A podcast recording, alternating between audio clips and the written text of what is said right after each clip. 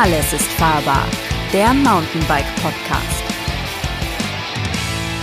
Hallo und herzlich willkommen zum Podcast des Mountainbike Magazins Alles ist fahrbar. Mein Name ist Christian Ziemek. Ich leite hier heute die Verhandlungen, denn es geht um das Thema Fashion Victims auf der Anklagebank. Und dazu habe ich den Lukas Hoffmann, unseren ähm, Online-Redakteur und Bike-Tester eingeladen. Hallo Lukas. Hi zusammen. Und ähm, gleich vorab möchten wir sagen, das ist hier alles todernst. Wir werden euch auflauern, wenn ihr unsere Style-Vorschläge nicht folgt. Ähm, das ist absolut durchzuziehen. Ähm, wir kennen kein Pardon und ähm, jeder, der äh, hier sozusagen Kritik übt, kriegt sofort Probleme mit uns. Also natürlich nicht. Das ist alles. Ähm, genau, Ironie off. Ironie off. Genau. Ähm, äh, wir wollen ein bisschen über Style, Sünden und ähm, äh, optische Eindrücke sprechen. Das ist alles verhandelbar. Äh, wir sind da selber, also ich zum Beispiel, bin auch überhaupt eigentlich gar nicht immer durchgestylt, weil ich manchmal einfach keinen Bock habe, die passende Hose zu suchen. Und wenn ich irgendwie eine Stunde Hausrunde fahre, dann ist es echt so ein bisschen egal, wie ich aussehe. Denke ich mir.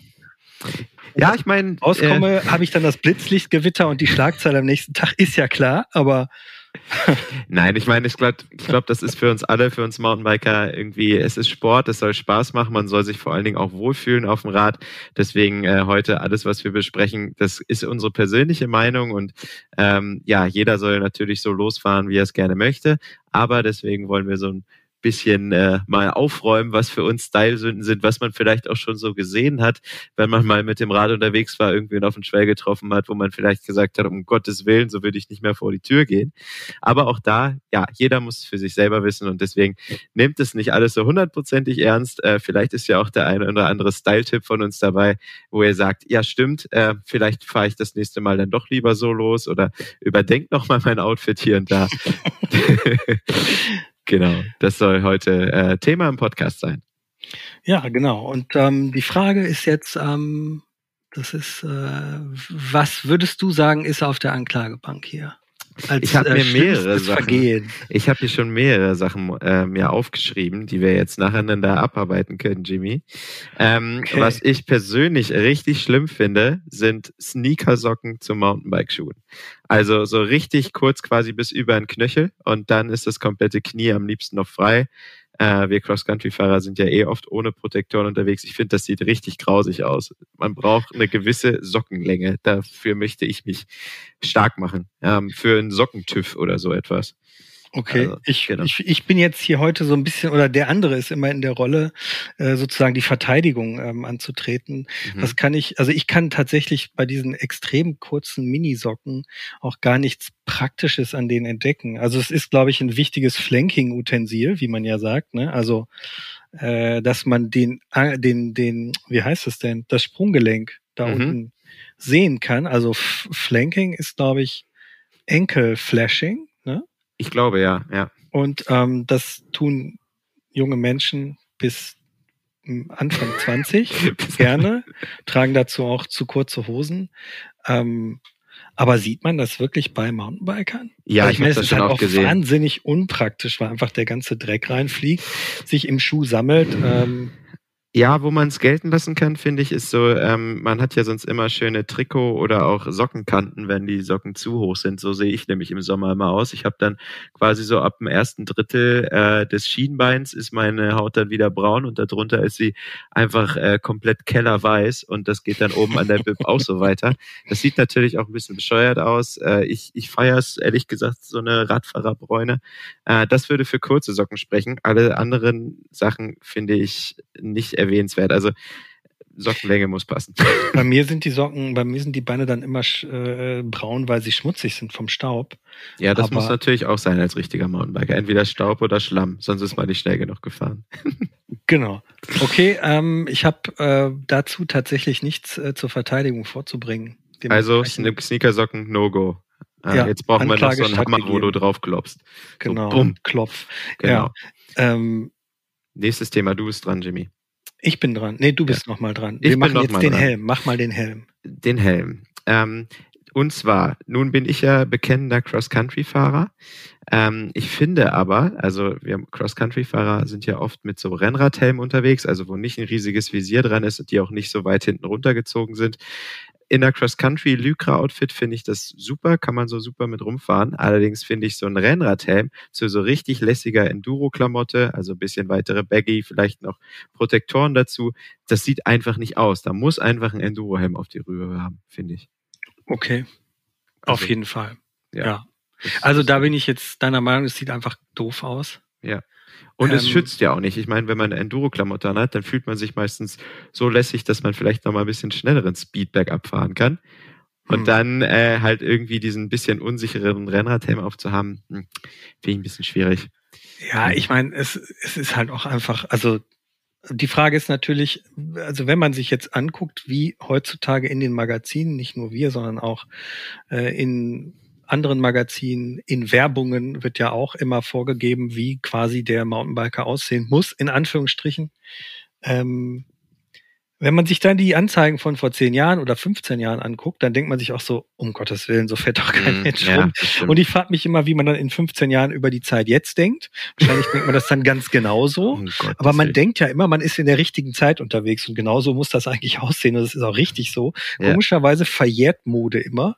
Ähm, Aber die kommt auch manchmal wieder, ne? Die kommt auch manchmal wieder, genau. Schnurrbärte hätten von meiner Seite aus auch wegbleiben können. Ähm, Oder diese Oversize-Brillen, die aktuell wieder voll ja. in sind. So das geht gar Dinge. nicht, ja. ja ich Was ich aber viel schlimmer finde als ein Cross-Country-Helm, ist auf dem Enduro ist ein alter Cross-Country-Helm auf dem Enduro-Bike. Ja, also okay, wirklich so Räder, die irgendwie ähm, 5000, 6000 Euro kosten und derjenige hat einen Helm auf, der einfach ähm, weiß ich nicht, 15 Jahre 10 alt Jahre alt ist oder okay. 15 Jahre, äh, womöglich noch mit geklebter Oberschale und nicht in Mold, ähm, sondern einfach uralt, völlig vergammelt und wahrscheinlich auch nicht mehr wirklich sicher. Ganz genau, weil man halt Helme, was ist da die Regel? Alle drei Jahre spätestens tauschen sollte. Nee, oder? drei ist relativ, also bei sehr intensiver Verwendung und wenn man ganz viel in Sonne unterwegs ist äh, mit viel UV-Einstrahlung, dann kann man drei bis vier Jahre sagen. Mhm, okay. ähm, ansonsten, ja, es ist so ein bisschen, es ist so ein bisschen Abwägungssache, aber so fünf, sechs Jahre kann man so einen Helm auf jeden Fall tragen. Ähm, der TÜV, mit dem wir zusammen die Tests machen, der hat auch nach zehn Jahren mal äh, einen Test, einen Crash-Test gemacht und es hat auch noch funktioniert, aber aufgrund äh, dessen, dass diese Weichmacher aus dem EPS-Schaum, der da drin ist, entweichen, ähm, sind die nicht mehr zäh, äh, sind die nicht mehr elastisch, sondern ne? sehr genau. spröde und brechen dann schneller und können nicht mehr so viel Energie auffangen. Deshalb ja, ich meine, es geht um, um unser aller Köpfe oder auch um die des ja. Fahrers. Äh, da sollte man am, am, auf jeden Fall am Ende sparen oder gar nicht sparen. Gerade wie du schon gesagt hast, das fällt mir auch oft auf, um nochmal auf das Style-Thema zurückzukommen, dass irgendwie die allergeilsten Räder gefahren werden, aber dann super altes Equipment da ist. Also gut, ja. jetzt werden die Räder immer teurer. Ich komme mir teilweise auch so vor, wenn ich mir ein neues Rad bestelle, wo ich mir denke, jetzt bleibt nichts mehr übrig für einen neuen Helm ja. und noch eine komplett neue Klamotte. Aber da muss man sich halt manchmal fragen, ob man vielleicht dann mal das günstigere Modell nimmt, meiner Meinung nach. Ja, oder, ähm, also genau, man kann dagegen ja auf jeden Fall ins Feld führen, ähm, derjenige hat irgendwie sich das jetzt zusammengespart und hat vielleicht sogar, weil wir im Mountainbike-Magazin geschrieben haben, ey, das ist das Rad schlechthin, du musst es haben, festgestellt, okay, ich habe meinen letzten Cent dafür zusammengekratzt und ähm, habe jetzt einfach nicht mehr Kohle für einen neuen Helm. Dann müsste man sagen, vielleicht auch schlecht verhandelt. Ne? Weil vielleicht mhm. kann man auch einfach sagen, hallo Händler, ich kaufe dir hier dein absolutes äh, Top-Gerät. Hm. Leg doch noch mal was drauf, ich brauche einen neuen Helm. Und wenn er dann sagt, gibt's nicht, äh, kann man sagen, mh, hm, äh, das ist aber nicht fair, komm, dann macht ja. zumindest halber Preis oder Ja, genau. Weil es fällt mir so oft auf, dass die Leute wirklich affengeile Räder fahren und ja. dann halt irgendwie eine Radhose von vor 15 Jahren. Klar, die funktioniert dann noch, aber äh, pff, das ist dann halt schon wild, wenn du gefühlt hinter denen fährst und durch die Radhose durchgucken kannst. Ähm, ja, irgendwie sollte dann doch alles zusammenpassen. Wobei ich bei, bei dem Thema Ergonomie immer noch so ein bisschen da bin ich, äh, sagen wir mal, weich, weil ich mir, weil ich kenne es einfach aus dem Bekannten- und Freundeskreis auch, dass Leute sagen, ich habe diese Hose und ich bin mit der glücklich und mein Hintern tut mir nicht weh und ich kenne so viele Leute, die Sitzbeschwerden haben. Ja, Deshalb gut, okay. Ich, ähm, also bei einem Sattel würde ich da auf jeden Fall sagen, Sättel können wirklich von mir aus über 15 Jahre von Rad zu Rad wandern. Ja, ich meine, das ist auch für die Umwelt gut, ne? wenn man nicht alle drei genau. Jahre was Neues kauft, genau. da bin ich voll bei dir. Aber ich meine, eine Hose ist ja in dem Sinne auch ein Verschleißprodukt. Die wird ja jetzt auch nicht besser nach 15 Jahren. Irgendwann ja. ist ein Polster mal durchgesessen und dann damit zu kommen, dass man sich damit wohlfühlt, da stehe ich ja. dann immer da und sage, hm, hast du mal eine neue Hose probiert? Vielleicht fühlst du dich da ja noch besser. Genau. Weil die Entwicklung geht ja auch dort weiter. Ja. Ja, aber das ist schon, finde ich, ziemlich hart, was man da und wenn, und wer eine 15 Jahre alte Hose noch trägt, der kann sie auch weglassen, weil da ist nicht mehr viel. das stimmt, das stimmt. So, also jetzt kommen wir mal, jetzt kommen wir mal, ohne dich unterbrechen zu wollen, jetzt kommen wir mal wieder zurück zur, zur Richter, zur Richterfrage hier. Ja. Ich, Ruhe im Gerichtssaal, hätte ich jetzt fast gesagt. Du bist dran, äh, mal eine These vor, vorzubringen. Ich habe doch gerade den Helm. Äh, äh, Dann mach doch noch eine hier. Jetzt sind wir gerade schon unterwegs. Okay. Ähm, ähm, Buff als Mütze. Oh, das mache ich selber. Oh, ich finde das ganz schlimm. Also ich, ich lasse das durchgehen, wenn irgendwie man das sozusagen oben locker lässt aber also man Buff, oben dann noch so ein, Halstuch, ne? um das kurz ja, genau, zu erklären. Buff, also Schlauchtuch, ne? Genau, was Schlauchtuch. man sozusagen, da ist ja auch auf dem Buff oder auf ähnlichen Produkten von Head oder was weiß ich wem, sind ja auch so Anleitungen dran, wie man das Ding als, als Mundschutz, als Kopfschutz, als Stirnband, als äh, was weiß ich was alles äh, äh, verwenden kann. Aber ich finde, gerade wenn man oben dann noch so einen Knoten reinmacht, das so als Bömmelmütze trägt, das sieht halt einfach so hämmer Ja gut, okay, das, das lasse ich durchgehen. Nee, für mich ist es, äh, um zur Verteidigung direkt was zu sagen, ich finde es total klasse, weil mir vorne eigentlich immer nur am Vorderkopf kalt ist und es äh, gerade in Intervallen total äh, angenehm ist, dass quasi die Hitze oben über ja die Haare quasi entweichen kann, aber vorne, wo man sehr empfindlich ist, so die Nebenhöhlen und so, die halt damit geschützt sind, wenn man so ein Schlauchtuch hat. Also ich fahre das deswegen eigentlich ganz gerne. Es gibt ja aber auch so spezielle Helmmützen, die auch oben offen sind. Vielleicht mhm. werde ich mir so eine mal zulegen. Ähm, die, das sieht wahrscheinlich da ein bisschen stylischer aus und diese Buff-Dinger, die verrutschen irgendwie immer auch immer. Nimmt man die nicht einfach Stirnbänder mit, mit Ohr? Ja, so könnte man es ein bisschen einfacher. Einfach wir sind ja die Fashion Victims und wissen nicht mal, wie es heißt. Mützen, die oben offen sind, genau. oh Mann ja, Vielleicht sind wir selber Fashion Victims. Okay, also ja, ich, ich finde, das funktioniert schon. Ähm, der Helm darf halt nicht darunter, also der darf halt nicht darunter leiden, dass das nee, muss halt gut sitzt. sitzen. Genau. Ja, genau. Ja, Deshalb ja. darf es eigentlich kein ultra langer Winterbuff sein, der wie dann da oben sozusagen auf dem Kopf einen wahnsinnigen Turm irgendwie produziert. Ja. Ähm, was manche tun.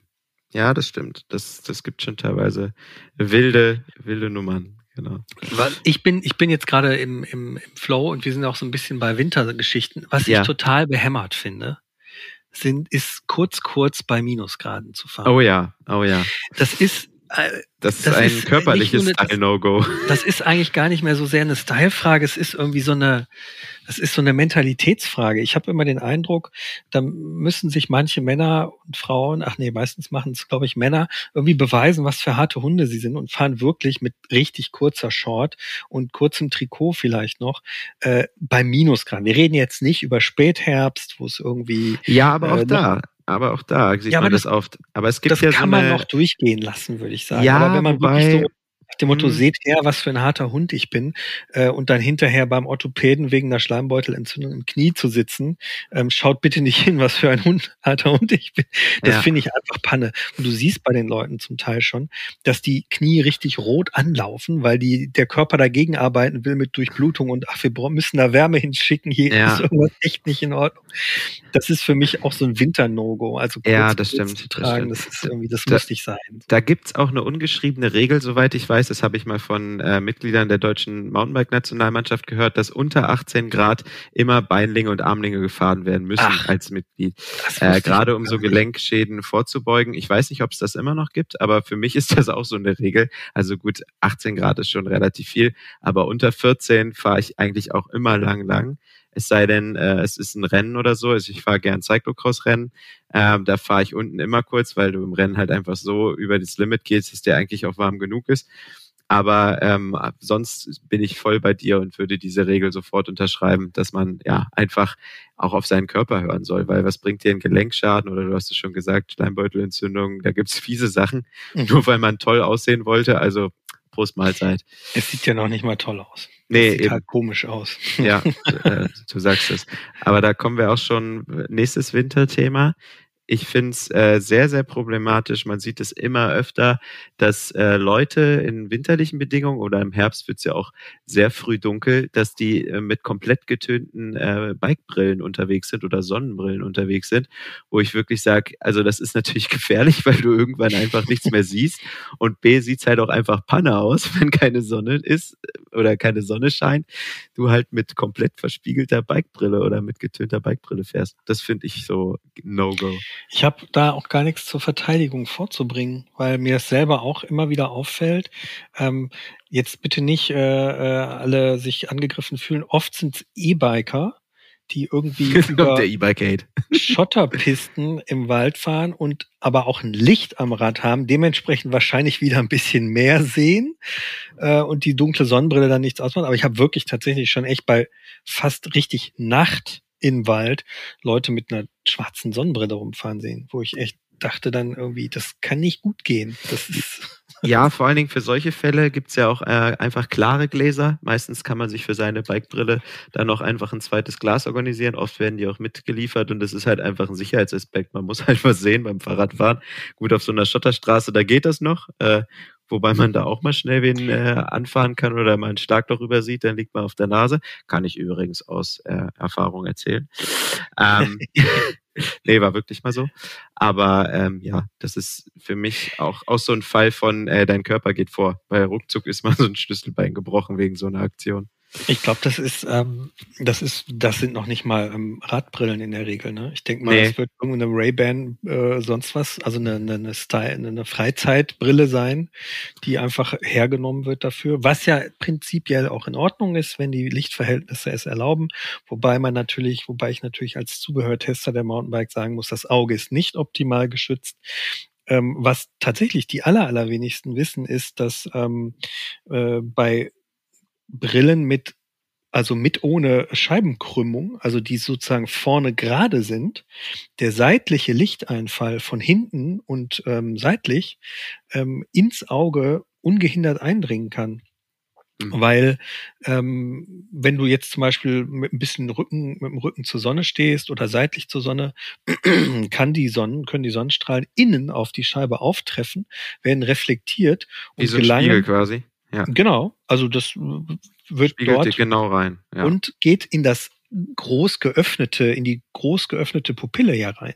Weil Sprich die ist besonders ja, schädlich. Ja. Ganz genau. Die ist nämlich ja weit gestellt, dementsprechend, weil es halt dunkel ist vielleicht und dementsprechend kommen schädliche Strahlen so viel besser ins Auge rein, als wenn du eine quasi, also das Ideal wäre so äh, eine umlaufende Brille, wie so so die äh, wie man sie ja gerne mal irgendwie, die, die Amis tragen sowas ja immer, ne? Die haben ja immer so. Maximal dunkel. So, ja, und dann halt auch so komplett anliegend außenrum, ne? Ja. Und die tragen irgendwie, genau, das ist. Ähm, also im Club ist eine Sonnenbrille von mir ist noch erlaubt, auf dem Trail dann nicht mehr. auf dem Trail, genau. Wenn es dunkel ist. Und was ja so ein bisschen aus Frankreich rübergeschwappt ist, das ist ähm, Full Face oder sagen wir mal äh, fast Full Face Helm mit äh, normaler Sonnenbrille. Boah, stimmt. Das finde ich auch echt problematisch, ehrlich ja. gesagt. Ich glaube, das soll sehr lässig sein, aber Oh, also so ein Enduro-Helm mit normaler Wir tragen Brille. keine Goggle, wir sind zu cool für eine Goggle. ähm, Wobei es geht ja auch andersrum, das feiere ich dann wieder, wenn du so einen normalen Enduro-Halbschalenhelm hast und dann eine Goggle dazu. Das weiß ich auch nicht. Das sieht auch komisch aus, aber irgendwie finde ich es wieder cool. Keine Ahnung warum. Aber das eine geht, das andere gefühlt nicht. Ja. Hm. Ist ja, aber eine Gefühlssache. Kann man jetzt keine, keine definitive. Es draußen ähm, sicherlich yes auch no. genug Leute geben, die sagen, nee, auf gar keinen Fall, so fahre ich sicherlich nicht los. Ja. ja, vollkommen okay. Genau. So, was kommt als nächstes, Herr Zemek? Ähm, äh, du, deine Liste ist viel länger als meine, glaube ich. Okay, ich, ich guck mal hier also weiter. Ich kann natürlich, ich könnte natürlich jetzt mal ähm, hier einen Bruch machen und über Sachen, die am Rad dran sind, reden, aber das äh, machen wir Ich habe hier aber nicht. erst noch mal ein paar. Vielleicht kriegen wir noch wir waren einen extra noch Podcast. Bei Socken. Was ist denn eigentlich mit mit äh, super? Also was ist denn mit bunten Socken? Bunte Socken sind gut bunte Socken feiere ich richtig ab. Also ich habe eine riesige ähm, ja, Sockensammlung tatsächlich, nur Bikesocken in den verschiedensten Farben. Ähm, ich finde halt, es muss einfach zum kompletten Outfit passen. Also da kann man auch, finde ich, ganz coole Akzente setzen. Ich schaue mir teilweise auch das Rad an. Wir sind ja oft auf Fotoshootings unterwegs, wo das irgendwie auch alles zusammenpassen soll äh, für euch, liebe Leser, dass wir da nicht rumfahren wie die letzten äh, Hongs.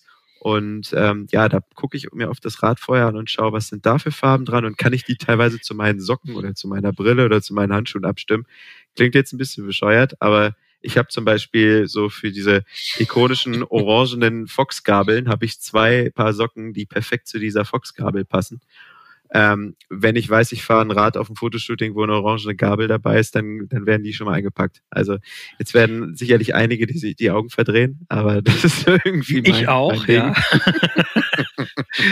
Zu Recht ja, aber, wenn du, aber, aber die Frage ist ja, was, was machst du, wenn du, also die meisten Leute, die draußen unterwegs sind und die ja hier auch so ein bisschen ähm, unser Thema sind, die fahren ja jetzt nicht auf ein Fotoshooting und werden auch nicht fotografiert. Was trägst du denn, wenn du deine normale Trainingsrunde fährst, trägst du dann auch eine orange Socke zur orangenen Gabel oder?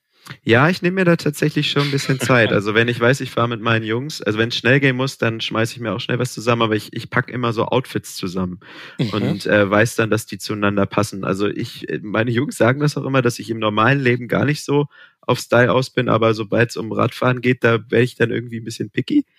Ähm, aber ich hab, muss auch sagen, ich habe teilweise nicht so viele Farben, weil ich unheimlich gerne schwarze Beiklamotte mag. Das ist natürlich mega unpraktisch im Herbst, äh, weil ich dann keine Sau mehr sieht. Aber wenn es nach mir geht, hätte ich fast nur schwarze Beiklamotten im Schrank und die, oh Wunder, passen zu jedem Rad, zu jedem Part, zu allem. Ja gut. Ja, Schade, das, das macht's, allem, ne? genau, und das macht's dann relativ einfach. Aber tatsächlich nehme ich mir schon ein bisschen Zeit, wenn ich das Outfit zurechtlege. Wie ist es bei dir? Du fährst dann einfach los und greifst, was oben ist, oder? Das Komische ist bei mir, da ich ja Zubehörtester bin, ähm, habe ich natürlich auch viel Testmaterial zur Auswahl. Es passt bei mir fast immer von selbst, weil mein Rad passt eh zu nix. Also ich bin jetzt einfach Ewigkeiten äh, ein mangofarbenes Ghost gefahren. Ähm, das sähe als Klamotte komisch aus. Ich habe ähm, ähm, ich habe eine ne, ne Shorts, die dazu passt, wobei es ist eher Senf. Ähm, aber ja, das die, ist auch so ein Thema, ne? Wenn es ganz knapp nicht passt. Wenn es knapp nicht grausig. passt, dann lieber lassen. Ja, If genau. Out, leave it out, wie der Engländer ja, sagt. Genau. Ähm, äh, dann lieber lieber hart kontrastieren mit irgendwie Türkis oder ja, so. Ja, genau. Ja. Ähm, ich bin dann ja eher so der Freund des ähm, des des bunten Looks. Wobei ich jetzt auch nicht sagen würde, also bei mir ist es halt, wie gesagt, komisch. Bei mir passen eigentlich zwei Teile immer automatisch zusammen. Mhm. Ich weiß auch nicht, wie das kommt. Das ist irgendwie Karma ähm, damit wahrscheinlich der liebe Gott sagt, der Junge soll nicht so ganz beschissen aussehen. Deshalb werfe ich ihm immer zwei Sachen vor die Nase, die zufällig passen, sonst äh, erblinde ich. So.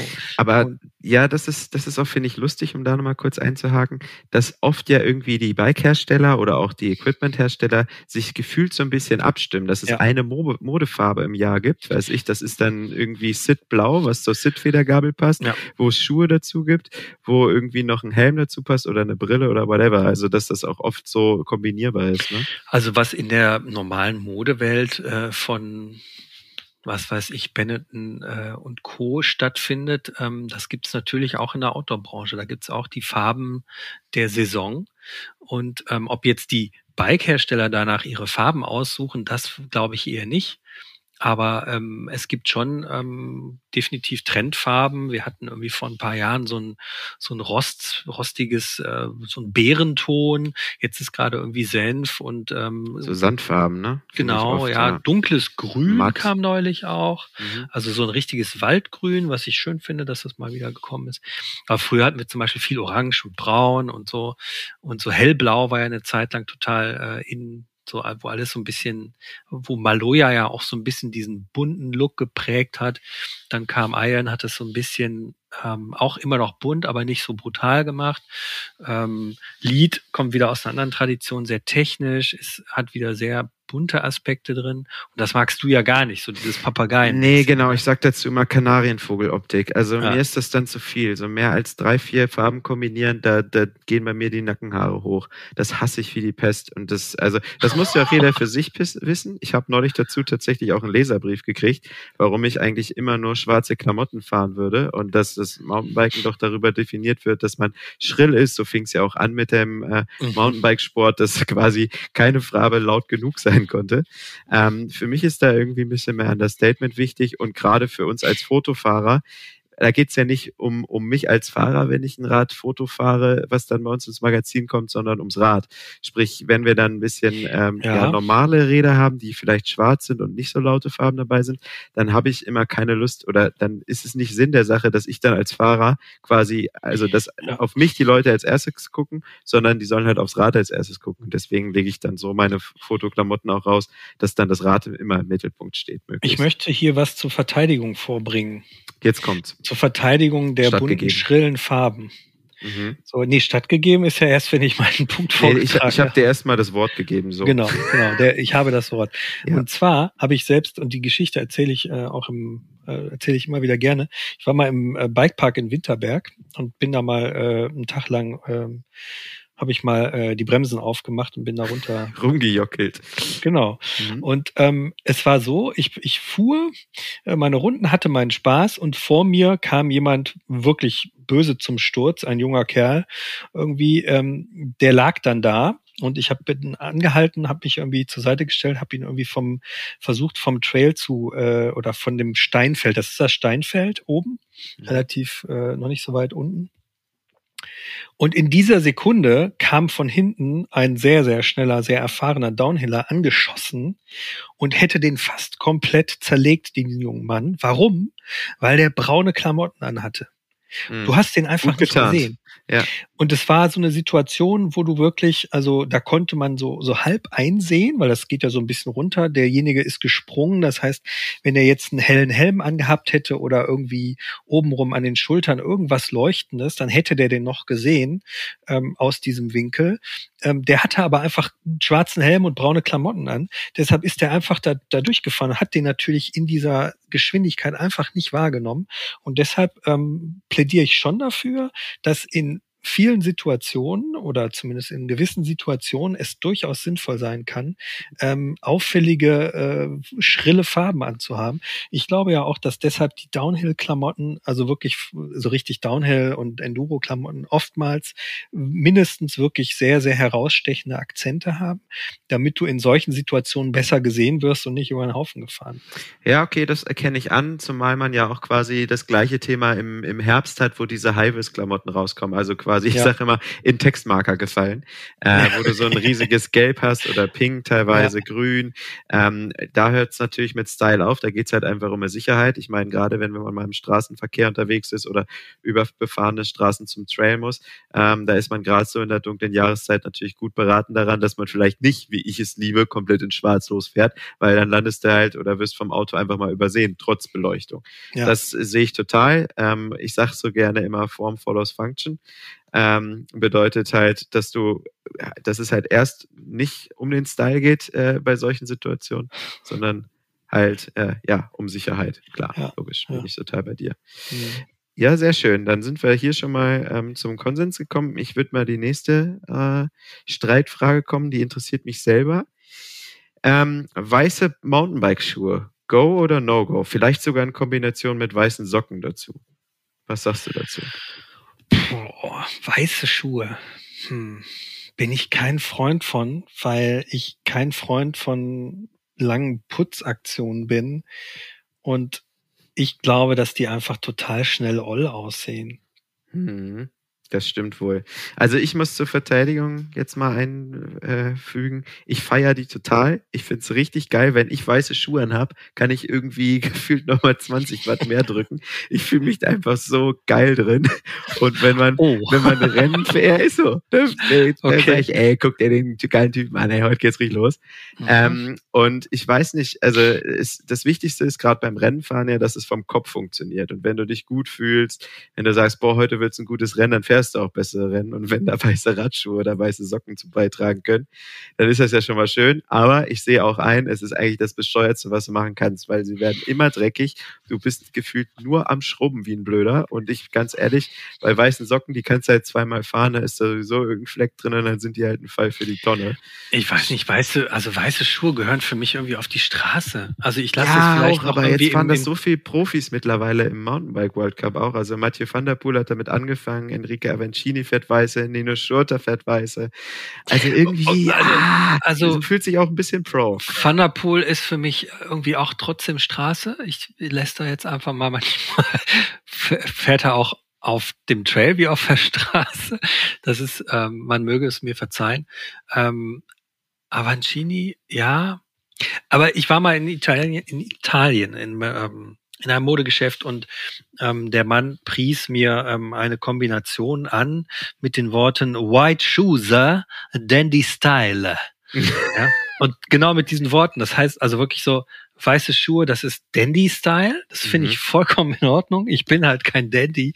Und wenn man sich mal anguckt, wer auf der Straße so draußen mit weißen Schuhen rumläuft, ähm, ja, gut. Aber also ich weiß nicht. Die machen halt einfach einen schlankeren Schuh und also wie gesagt, ich feiere es, aber man muss halt auch sagen, äh, gerade Cross-Country-Schuhe, die kosten halt ein Affengeld. Ich habe gerade weiße äh, ja Schuhe von Suplest gerade da zum Testen. Ja. Ich glaube, die kosten 350 Euro. Wenn die halt irgendwie nach okay. fünfmal fahren halt aussehen wie äh, zwei Jahre alt, ist natürlich auch ärgerlich. Also ich glaube, im Zweifelsfall würde ich auch eher vielleicht eine knallige Farbe nehmen, irgendwie ein Blau oder ein Rot oder so oder halt klassisch schwarz äh, weil du da halt einfach nicht so schnell äh, ja, verdreckte Schuhe hast.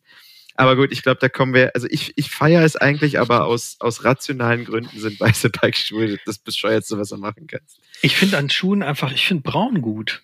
Also braun oder blau. Oder blau schwarz. finde ich auch cool, ja, aber hm. Naja, ist vielleicht auch so ein bisschen eine Nationalitätsfrage. Also ich habe mir sagen lassen, dass in den USA eigentlich nur schwarze Bikeschuhe verkauft werden, weil da jeder schwarze Bikeschuhe fährt. Ich weiß nicht, ob du da als Equipment. Äh, nee, darüber habe ich keine Erhebungen. Ah, okay, gut. Ich habe mir das ähm. mal irgendwo sagen lassen. Ich weiß nicht mehr, welcher Hersteller es war. Die meinten, für den amerikanischen Markt nur schwarze Schuhe. Da habe ich gesagt, okay, deutscher Markt komplett durcheinander wohl. Also ich hatte mal weiße Schuhe tatsächlich von Mavic. Das war der ähm, Mavic, Alpine XL heißt der, glaube ich. Mhm. So ein alter, ähm, quasi so ein Alpencross-Schuh, aber nicht wasserdicht. Ah, den ähm, habe ich, glaube ich, mal geerbt von dir. Der sieht komisch aus. Also, ja, der sieht dann halt irgendwann einfach beige aus. Der sieht beige aus und wenn du mal irgendwie in der staubigen Ecke warst, dann wird's, äh, dann sieht er vielleicht sogar rötlich aus. Ich weiß nicht. Also weiß ist so. Hm, ähm, ja. ja, nun gut. Ich glaube, Womit, wir kommen hm. da nicht auf, auf einen Nenner. Also nee. muss jeder für sich selber wissen, wie, wie ist, sowieso bei eins. So, Achtung, Kurzfingerhandschuhe. Ja. Oh nee, das geht auch gar nicht. Das finde ich auch ganz grausig. Das, das ist für mich jetzt Rennrad zum Beispiel. Also ich fahre Rennrad immer ohne Handschuhe. Wahrscheinlich mhm. so lange, bis ich mich mal auf die Schnauze lege. Ähm, aber, boah, nee, das finde ich geht gar nicht im Mountainbike-Bereich. Also entweder lang oder gar keine Handschuhe, aber nicht so ein Mittelding. Ich glaube, das fahren, das machen ganz viele Leute. Und wie gesagt, also wir haben es ja ein, eingangs gesagt, bitte fühlt euch, äh, liebe Zuhörer, nicht auf den Schlips getreten. Ähm, es gibt sicherlich für alles gute Gründe. Ähm, für Kurzfingerhandschuhe nicht. könnte vielleicht sprechen. Naja, angenommen, man fährt irgendwie ein Navi mit Touchscreen. Dann ist die Bedienung mit Kurzfingerhandschuhen wesentlich leichter weil man mit Langfingerhandschuhen andauernd, also das Ding interpretiert das immer falsch. Ich habe es jetzt gerade äh, im Heft ja. geschrieben, wo es um den Garmin Edge 8, 820 geht. Der hat einen Touchscreen. Ähm, den kannst du wirklich mit Langfingerhandschuhen einfach nicht vernünftig bedienen. Ja, Der teilweise ist halt zu fein, ne? Also so wenn du kleine Dinger treffen musst, das kannst du mit Handschuhen halt immer abhaken. Ja, und manche Sachen, und du musst ja bei manchen ähm, Handschuhen musst du wirklich, da sind entweder Silberfäden eingearbeitet, die dann über den Finger eine Art Leitung herstellen und dann sozusagen dieses kapazitive Display, ach Quatsch, den, den, den Touchscreen-Effekt dann auch hervorrufen und dann kannst du es äh, steuern. Ähm, es gibt manche Materialien, die haben das von sich aus eingearbeitet, dass es funktioniert. Aber es ist einfach, ähm, es lenkt total ab. Es ist gefährlich, wenn du daran rumtippst irgendwie so und vor dir den, und du willst einfach nur mal ganz kurz die Ansicht wechseln und der erkennt die Wischgeste nicht und du semmelst dann irgendwie in den nächsten Baum rein, weil du gerade mal gucken wolltest, wie dein mhm. Höhenprofil ist. Das ist einfach, das steht in keinem kostenlosen ja, Verhältnis, ja, was für mich irgendwie sinnvoll ist. Dementsprechend lasse ich das durchgehen, wobei ich muss sagen, ähm, ich trage äh, nie Kurzfingerhandschuhe, auch nicht, wenn ich mit einem Touchscreen unterwegs bin. Da halte ich lieber an, ziehe mir den Handschuh aus und ja, tipp drauf. Rum. So geht's mir also, auch. Wobei, wobei ich als, als guter, bekennender Online-Redakteur, der immer online sein muss und gefühlt halb am Handy ist oder eine Instagram-Story macht, fahre ich meistens einfach ganz ohne Handschuhe. Mhm. Wahrscheinlich auch, bis ich mal wieder stürze und mich drüber ärgere. Ja, Aber das, um, das kommt für mich nicht in Frage. Ohne Handschuhe ist mir wirklich zu riskant. Dafür bin ich als nee, Gitarristin mir meine Finger zu heilig. Ja, das, das stimmt. Das kann schon sein. Wobei ja. auch hier möchte ich noch mal kurz das Bräunungs, äh, das Bräunungsargument vorbringen, weil wenn du dann in der Sonne fährst mit Kurzhandschuhen Aha. und kurzem Trikot, dann hast du halt vorne die Fingerkuppen braun, dann hast du halt eine Riesenkante und dann wieder, also das sieht, glaube ich, dann richtig behämmert aus. Aber die Kante ist doch die Formkante. Ja, das mag sein, aber dann hast du ja eine Hand. Die ist die Hand ja weiß und deine Finger wieder braun. Wie sieht denn das aus? Ah, die sind unterhalb. Du greifst ja um den Lenker. Die sind im Schatten. Na gut, okay. Du hältst die ich, Hände ich ja nicht halt so. immer, bei mir sind sie oben. Zumindest der Zeigefinger. ja gut, okay, lassen wir durchgehen. Ich hätte okay. noch eine Entweder-Oder-Frage. Ähm, okay. Kommt jetzt auch wieder aus der Cross-Country-Richtung. Ich fahre super gerne oder man fährt im Winter lange Hosen oder Beinlinge. Jetzt ist die Frage, die Socken, die hoffentlich länger sind als Sneakersocken, über die Beinlinge oder über die Hose oder unter die Hose, unter, unter die Beinlinge? Ich würde sagen, richtig oder falsch? Ich würde sagen, ähm, was am besten hält, beziehungsweise mm, was nicht rutscht, ne? Mhm, stimmt. Also, manche fixieren ja auch. Gesehen. Also zum Beispiel habe ich äh, dummerweise zu lange gebraucht, um zu verstehen, dass man die Knielinge mit der Bipshort, äh, also wenn man Knielinge trägt, dass man die Bipshort drüber zieht, damit die Knielinge nicht rutschen. Ja. Das ist eine sinnvolle Sache. Ja. Wenn man das jetzt äh, auf die Socken konzentriert, dann könnte man sagen, ähm, Socken unter die Beinlinge. Mhm. Andersrum, tja, also wie trägst du es denn? Was ist denn deine Meinung dazu? Weil ich trage gar keine Beinlinge. Ihr, ihr, habt ja schon gehört, dass ich eine riesen Sockensammlung habe und diese natürlich auch zeigen möchte. Also mhm. speziell meine Lieblingssocken, wo Milchshakes und Ice Cream drauf sind. Ähm, okay. Die müssen natürlich dann über die Beinlinge, weil sonst, äh, da hätte ich mir das natürlich auch sparen können und einfach schlichte schwarze Socken fahren müssen. Also ihr werdet mich immer sehen mit da drüber. Äh, es sei denn, man fährt Überschuhe und hat keine richtigen Winterschuhe, dann sieht's wieder bescheuert aus, weil dann hast du halt die Überschuhe, leicht die Socken und dann kommen die Beinlinge. Das sieht dann halt noch beknackter aus, weil du so drei Abschnitte hast. Hm. Also ihr seht schon, es, es kommt von Fall zu Fall. Äh, es ist eine Wissenschaft für sich. Man kann da, vor allen Dingen, wenn man sich im Winter da mühsam zusammengepellt hat und dann vorm Spiegel steht und denkt, Alter, so kann ich aber nicht losfahren, dann mhm. verzögert sich die Abfahrt nochmal um zehn Minuten. Also deine Riding Buddies danken es dir, wenn du dir da vorher Gedanken drüber machst. Das kann ich auch aus Erfahrung sagen. Ich habe Mann, hm. jetzt komm mal aus dem Quark.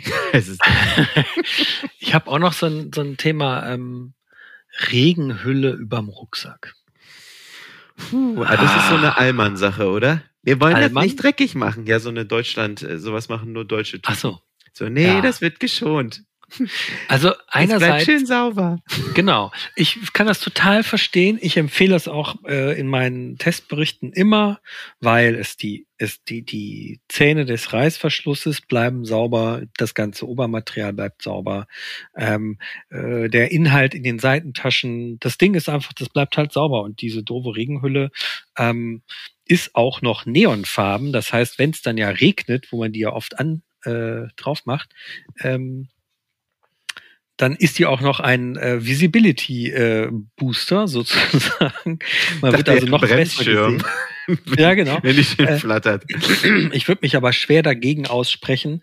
Ähm, und das habe ich nämlich auch schon gesehen in den Alpen. Bei strahlendem Sonnenschein und 30 Grad Leute mit der Regenhülle überm Rucksack. Ja, das ist ja dann eher so eine, keine Ahnung, äh, mobiles äh, Gewächshaus. Wahrscheinlich äh, da ist dann komplett Luftfeuchtigkeit des Todes in diesem Rucksack und alles äh, beginnt ein Eigenleben. Ich weiß nicht, wofür das gut sein soll. Vielleicht, weil man den Rucksack geliehen hat und wieder zurückgeben muss, dann würde ich es auch noch durchgehen lassen. Aber das ist irgendwie schwierig. Vor allen Dingen, es nervt ja auch kolossal. Ich meine, hol mal eben irgendwie ein Riegelchen aus dem Rucksack. Wenn du dann erstmal die Regenhülle wegmachen musst, dann musst du irgendwie das Ding, ja gut, vielleicht Vielleicht ist es, ich weiß es nicht. Also ja, ja, das ist sicherlich Regenhülle beim Rucksack ist, also was es definitiv ist, ist unsexy. Das ja, kann man festhalten. das unterschreibe ich dir sofort. Also es sieht halt einfach doof aus. Ja. Aber es hat natürlich einen Sinn. Und ja. oft ist es ja so, dass Sachen, die doof aussehen, einen Sinn haben. Ja. Wie zum Beispiel Kurzfingerhandschuhe. ja, aber nochmal, das, das finde ich ganz schlimm. Also irgendwie. Hm. Ja, Was ist aber, denn mit Körperpflege? Ja. Also rasieren. Körperpflege. Ja gut, jetzt, ich habe es ja schon fünfmal gefühlt äh, vorgebracht. Als Cross-Country-Fahrer muss man, finde ich, äh, rasierte Beine haben. Habe ich Aber, nicht zugehört? War ich eingeschlafen? Oder in einem ja, anderen Podcast? Nee, war schon in einem anderen Podcast und in 50 äh, gefühlten Redaktionssitzungen, wo das immer wieder äh, ein Streitthema wird. Aber auch da verstehe ich irgendwie beide Seiten. Also ich habe gute Kumpels, die auch viel Cross-Country fahren, aber die sagen, boah, nee, ich habe da einfach keinen Nerv drauf, weil das ist halt schon äh, als, als Kerl äh, mit viel Haarwuchs irgendwie ein Thema. Da musst du da einmal die Woche irgendwie unter der Dusche die da einen abrenken und dann äh, ja kostet das auch alles viel Geld. Also ich verstehe, wenn man es nicht macht, aber auch da ist es ja wieder so ein Körpergefühlsthema, wie die weißen Schuhe auch. Also ich fühle mich mit mit rasierten Beinen einfach viel viel besser, äh, zumal ich es auch mittlerweile echt nicht mehr ab kann. Ich glaube, ich mache es jetzt mehr als die Hälfte meines Lebens, mir die Beine zu rasieren. Und mhm. wenn es schon allein so stoppelig wird äh, oder ich mir vorstelle, jetzt irgendwie bei bei mega heißen Temperaturen äh, und dann noch staubigen äh, Trailverhältnissen die ganze Suppe da in meinen äh, doch sehr behaarten Beinen, wenn ich es nicht machen würde, zu haben. Nee, auf gar keinen Fall. Also das gehört für mich zur Ästhetik dazu, auch wenn es ein mega Act ist und ich, ich würde mal, mich würde mal interessieren, wie viel Wasser man äh, dadurch mehr verbraucht. Nur wenn man sich die Beine rasiert. Ich habe dazu eine lustige Geschichte und zwar bin ich äh, in den Anfangstagen, als ich beim Mountainbike ähm, gearbeitet habe, musste ich mal auf eine Präsentation und da ging es auch ums Thema Cross Country und ich war jetzt nicht so der Beinrasier-Typ, weil ich ja eher so All Mountain fahre oder Enduro und ähm, man da jetzt nicht so unbedingt die äh, die äh, glatten Beine haben muss, aber da ging es natürlich darum, das muss auf dem Foto schon irgendwie nach Cross Country aussehen. Mhm. Dementsprechend habe ich mich irgendwie ähm, äh, äh, mit einem Langhaarschneider ran gemacht und habe das nur so weggeraspelt, ne? also dass mhm. man das auch nicht mehr sieht. Das, das reicht übrigens auch schon für den optischen Aspekt. Äh, zu der Zeit war ich, äh, hatte ich eine Freundin und die ähm, war sehr am Thema Innenarchitektur interessiert und hatte sich ähm, das also ja ja pass auf hatte ein äh, hatte ein ein, ein Tisch erstanden, ich glaube bei eBay Kleinanzeigen und äh, wollte ihn abschleifen, stand mit dem Schwingschleifer draußen auf dem Balkon und hat diesen diesen Tisch abgeschleift. Ich saß drin und habe mir die Beine rasiert und irgendwie dachte ich, hm, ich glaube, hier ist gerade ein Rollentausch äh, zustande gekommen. Irgendwas stimmt hier gerade nicht. Zumindest wenn man nach klassischen Rollenverteilungen vorgeht, dann ist nicht der Mann derjenige, der sich die Beine rasiert und die Frau, die mit dem Schwingschleifer auf dem Balkon steht und irgendwas abschleift. Ja, wobei, wo Aber wir so jetzt gerade kommen. Ja. Wenn wir jetzt gerade nach Rollenbildern nehmen, dann ist es wirklich eine sehr spannende Sache. Also wie oft ich schon äh, von der Damenwelt komisch angeguckt wurde, so wie, wie du rasierst dir die Beine, so ja. ja. Und dann so ganz schlimm. Und oft wird man dann irgendwie auch in andere Ecken gestellt oder so, wo man irgendwie sagt, hey, es geht um Körperbehaarung, ob du die hast oder nur nicht. Äh, wir sind gefühlt im 21. Jahrhundert, also sorry. Ähm, ja, aber ja. auch da, jeder soll fahren, wie er sich wohlfühlt. Also ich finde, da gibt's auch kein No und kein äh, Go. Ähm, muss jeder, muss jeder für sich wissen, vielleicht auch mal ausprobieren, wie es so ist. Äh, dann findet man eine Richtung sicherlich für sich und dann ist gut. Ne? Ja.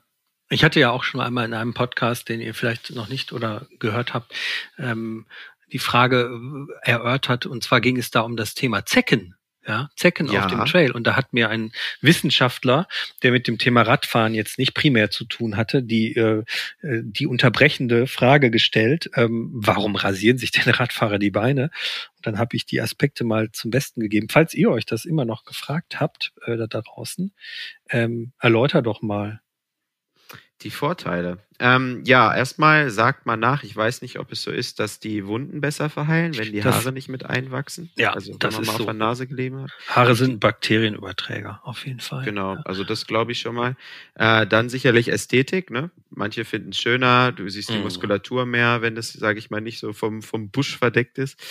Ähm, was noch? Ich finde, es ist auch eine Grip-Sache, so lustig wie das jetzt klingt. Ähm, wenn man mit Protektoren fährt, die ja immer so kleine äh, Gummi-Einnähte, Bündchen haben, dann sitzt das bei mir auf rasierter Haut viel, viel besser, selbst wenn ich ein Mhm. bisschen schwitze, als auf Haaren. Und ich glaube, es zieht auch nicht so. Genau, das ist auch ein wichtiger Punkt, weil also eigentlich kommt es ja so aus dem Profi-Radsport, ne, von der Mhm. Straße so ein bisschen. Ja. Und da habe ich zumindest ähm, gehört, also einmal, was du sagst, da wird ja auch gerne mal ges- gestürzt, dementsprechend lässt es sich besser desinfizieren, wenn keine Haare dran sind. Ähm, und wenn diese Profis massiert werden, dann können die, dann ist das nicht so unangenehm, weil die packen nicht in so, einen, in so eine Frisur am Bein oder den ja. Pulli Oder am Bein, wie man so schön auf. sagt Ja, ja. sondern die können wirklich gut die Muskeln ertasten und dann ist das für beide äh, Partner der Massage irgendwie angenehmer. Dem einen zieht's nicht so und der andere kann irgendwie besser reinpacken und ähm, braucht auch nicht so viel Massageöl, äh, weil die Haare das nicht sozusagen aufnehmen und ähm, ist und für den Masseur dann auch besser. Und Ja. genau da sind wir eigentlich auch schon beim nächsten Thema, weil zum Beispiel im Sommer finde ich total, gerade wenn man auf dem Trail unterwegs ist, wenn es staubig wird oder auch mal matschig, dass man halt die ganze Pampe nicht so in den, in den äh, Beinhaaren hat oder dass man auch nicht so schwitzt bei sehr tropischen sommerlichen Temperaturen, wenn die Luftfeuchtigkeit hoch ist. Ich finde das einfach viel angenehmer, wenn, wenn das dann unten nicht ist. Aber ja. Also ich, ich schwitze, glaube ich, mit und ohne Haare genau gleich viel, aber ich, Ich, kann auch, zum Beispiel ist dann weg. Das Ich trage immer runter. Sonnencreme, weil ich eine Ah, relativ okay. sonnenempfindliche Haut habe. Und die kannst du natürlich auch viel besser eincremen, wenn du irgendwie keine Haare am Bein hast.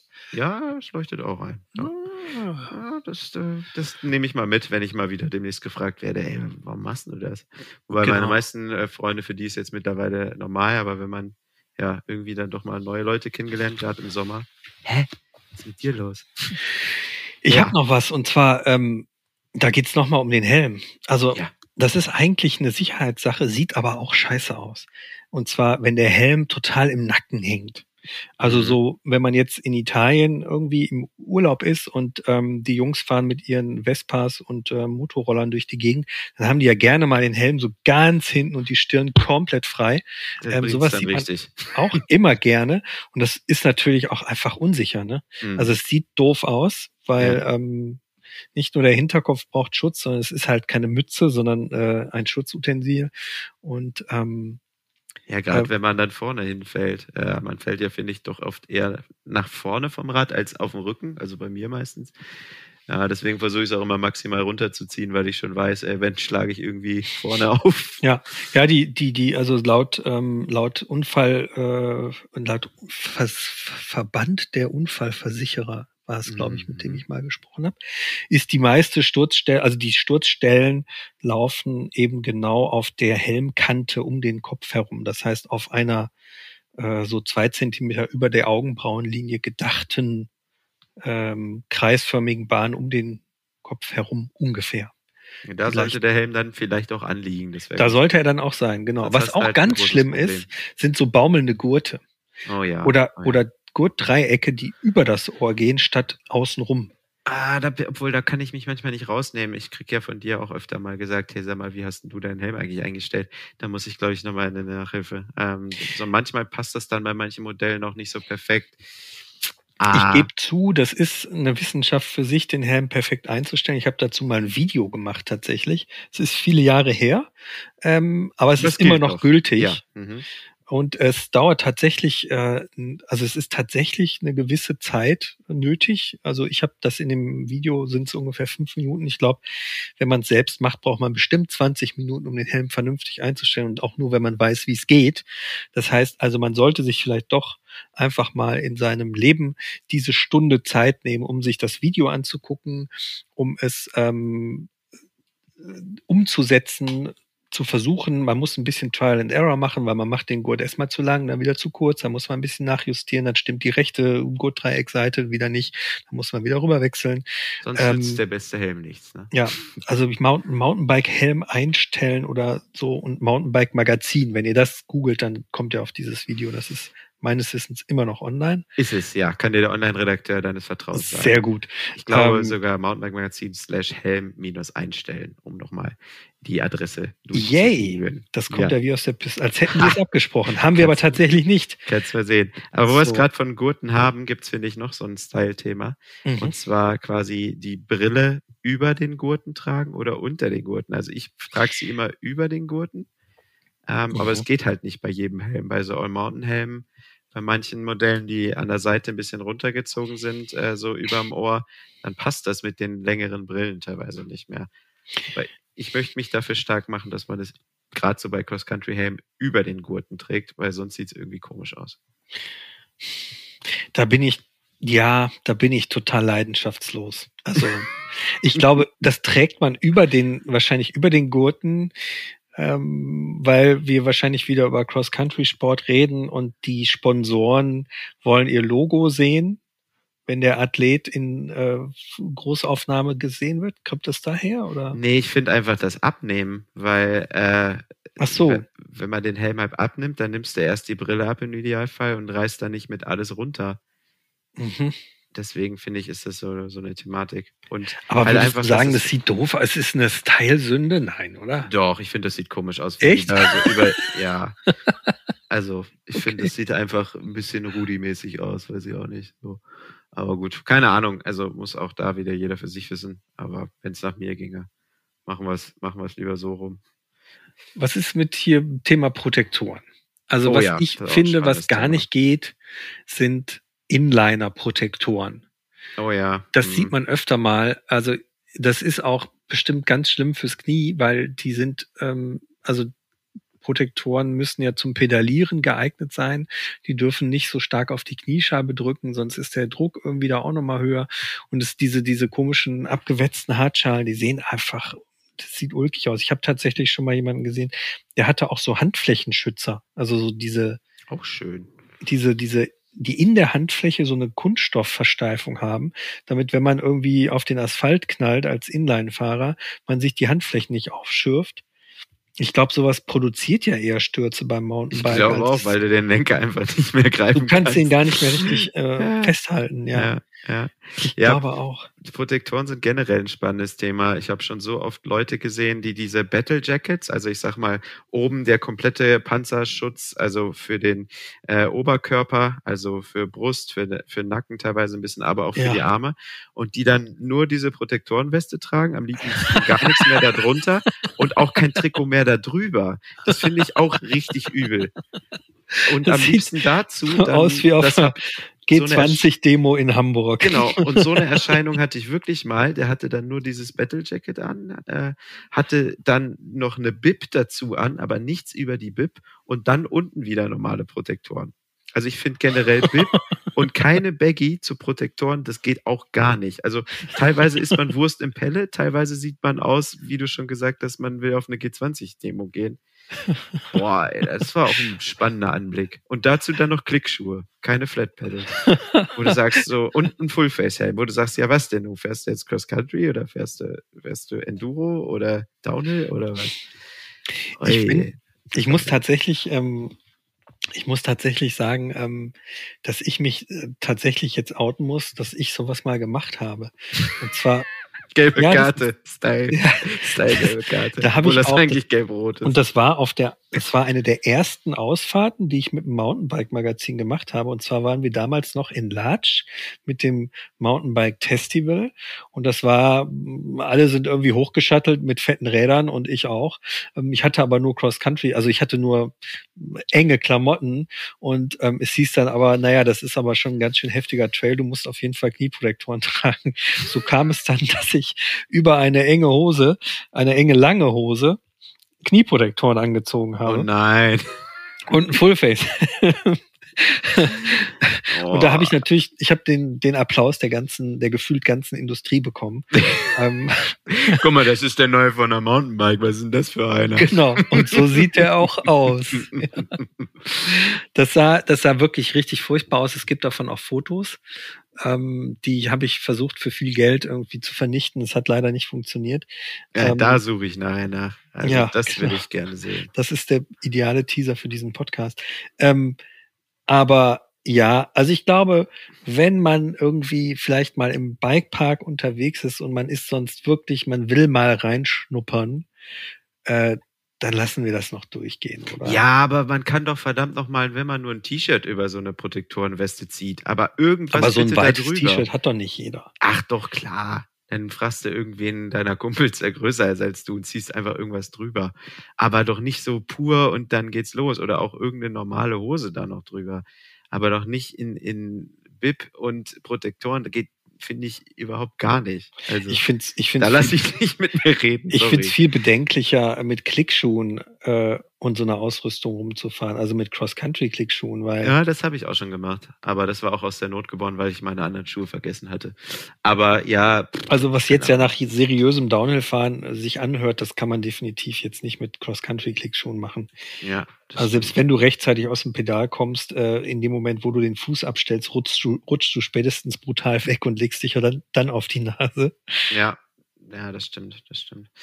Ich hätte noch eine Sache, das ist aber nicht so ein No-Go oder Go. Ich finde generell das mal diskussionswürdig, ähm, was es teilweise für Klamottenfirmen und auch dafür die Preise gibt. Also, dass du echt mega teure Kits hast, ähm, wo ich echt schwierig finde, ob man damit in den Wald fährt, äh, irgendwie mal halb an einer, keine Ahnung, an einem Rosenbusch hängen bleibt äh, und sich dann denkt, oh scheiße, war ja nur die Hose für 400 Euro. Also mhm. muss ja auch jeder für sich wissen, aber ich hatte dazu auch eine Anekdote, ich habe mir von meinem Taschengeld damals noch äh, irgendwie ein richtig geiles weiß-schwarzes Trikot gekauft und natürlich, wie es dann sein sollte, ist mir bei der ersten Fahrt, wo ich mich voll rausgeputzt hatte, wo ich dachte, boah, heute wird ein cooler Tag, ist mir äh, quasi der Reifen ein bisschen angeplatzt und dann ist die ganze Tubeless-Milch mir beim Reparieren über dieses Trikot gerannt.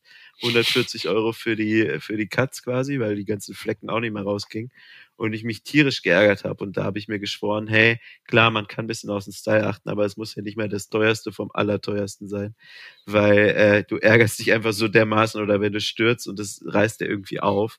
Mhm. Äh, das ist halt ein Sport, wo viel passieren kann und wo man irgendwie auch mal Bodenkontakt oder Baumkontakt oder was auch immer, was zu reparieren hat, mit der Kette da rankommen kann. Und ich finde, da muss es immer Klamotte sein, wo man sich wenigstens nicht schwarz ärgert wenn man da irgendwie was äh, kaputt macht. Wie siehst du das?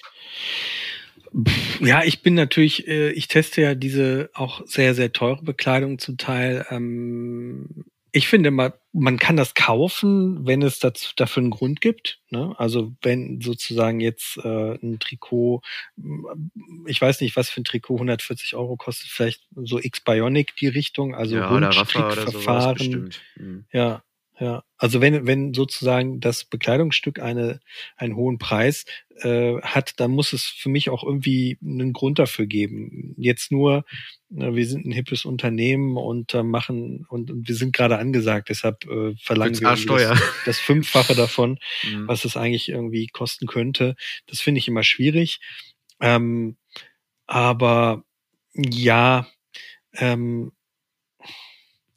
ich finde auch, dass man, das muss man sich halt gut überlegen, wann man es anzieht, ne? Also. Ja. Ja, klar. Also wie gesagt, ein weißes Trikot dann irgendwie, wenn es gerade frisch runtergeregnet hat, an Herbsttag ist dann vielleicht eher ein Schuss in den Ofen, klar. Oder die weißen Radschuhe, die ich schon gesagt habe. Am Ende des Tages ist es natürlich ein Gebrauchsgegenstand. Ne? Genau. Also, genau. Ähm, ja. Was ich immer, was ich noch komisch finde, ist, ähm, wenn das ist total Banane, tatsächlich, haha. Aber wenn Leute mit einer Banane im Trikot fahren und die nach außen guckt. Mit einem Apfelschnitzel.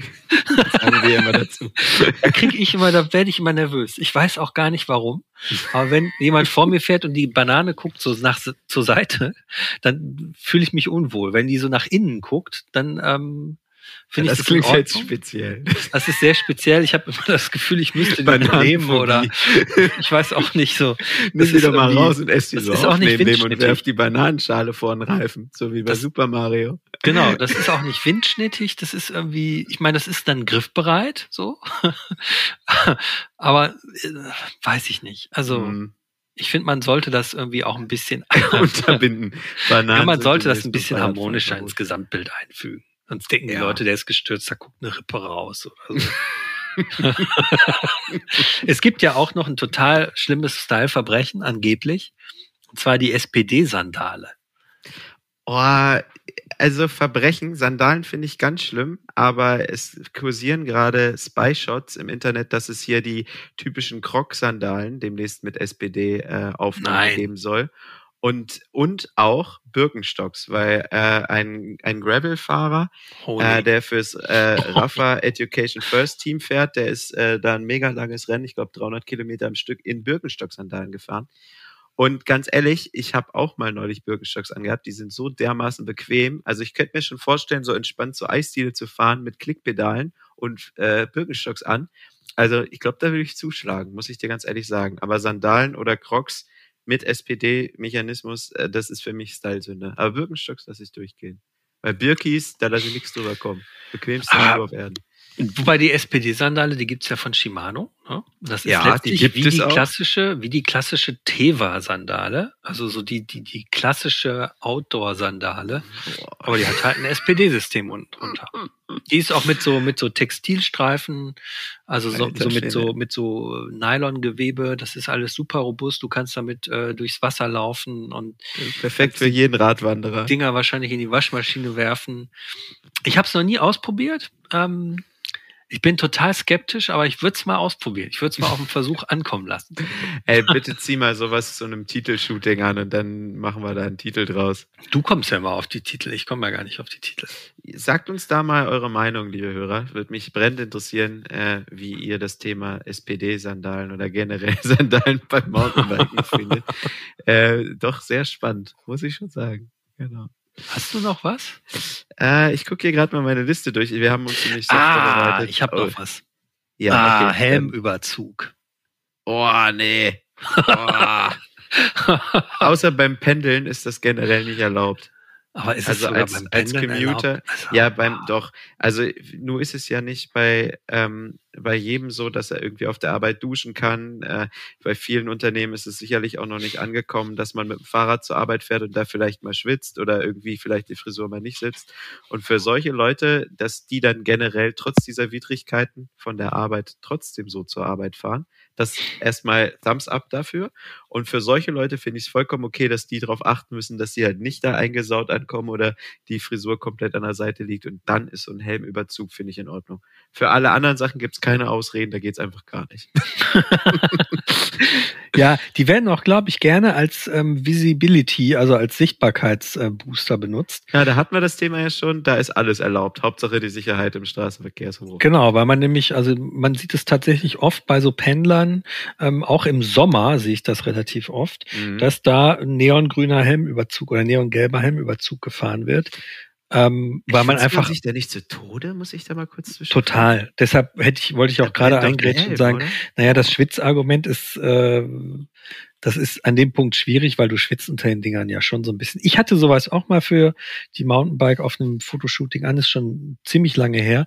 Die funktionieren ja auch wirklich gut. Ne? Ja, also tatsächlich bleibt man, also dadurch, dass es auch so einen Überdachungseffekt hat, ähm, bleibt dann äh, vom, wenn man jetzt keine Regenjacke mit helmtauglicher Kapuze oder überhaupt Kapuze hat, bleibt man doch ziemlich gut trocken mit so einem Ding. sieht halt wirklich fragwürdig aus, mit so einem halben Rugbyball da auf dem Kopf, aber ähm, ja. es funktioniert. Es funktioniert. Oh, wollen wir da mit dieser Sünde nicht abschließen? Weil das, das können sind wir jetzt Bilder machen. für mich im Kopf äh, ich habe ja auch meine Liste nochmal gerade durchgeguckt und habe wirklich nichts Schlimmes gefunden, jedenfalls nicht, was, äh, ja, was das Thema Bekleidung angeht. Ich glaube, das schreit nach einem Podcast, was Style-Sünden am Bike sind, Jimmy, ja. den wir hoffentlich bald machen. Äh, schaltet da gerne ein. Und vor allen Dingen, wenn ihr noch, wenn ihr noch irgendwelche Style-No-Gos habt, dann ja, lasst uns die doch äh, gerne äh, zukommen.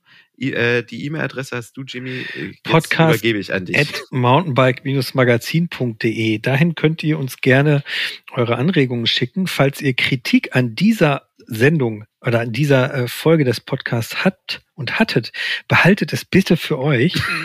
Das ist diesmal einfach nicht das Thema. Wir wollten, wie gesagt, deshalb haben wir es auch eingangs erwähnt, wir wollen niemanden auf den Schlips treten. Ihr müsst das überhaupt nicht machen.